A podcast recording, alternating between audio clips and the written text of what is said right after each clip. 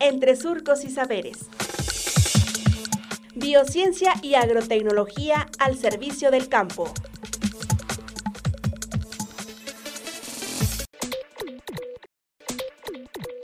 La candelilla.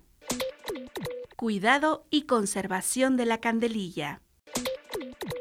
Doctor Marco Antonio Castillo Campohermoso. Departamento de Biociencias y Agrotecnologías del SICA.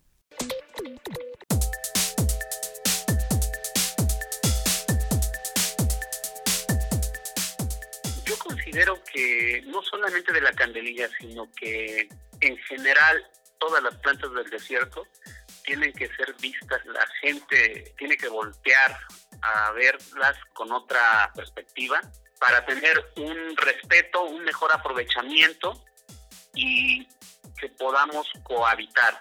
Porque hasta ahora las plantas del desierto y en, particular la candelilla se van y se usan como tales, pero no se les ve o no se les protege, no se les ve como una planta de, para coexistir hacia un largo plazo. En el caso específico de la candelilla, la gente va, las recolecta y ya, se acabó ahí la historia. Tendríamos que estarlo viendo con otra perspectiva, como ya lo comenté, y aprovechar todos estos recursos, aprovechar la candelilla de una manera más integral y yo considero que la amalgama gobierno, academia e inversionistas tiene que estar siempre de la mano para que se puedan lograr todas estas ideas y estas investigaciones que se llevan a cabo.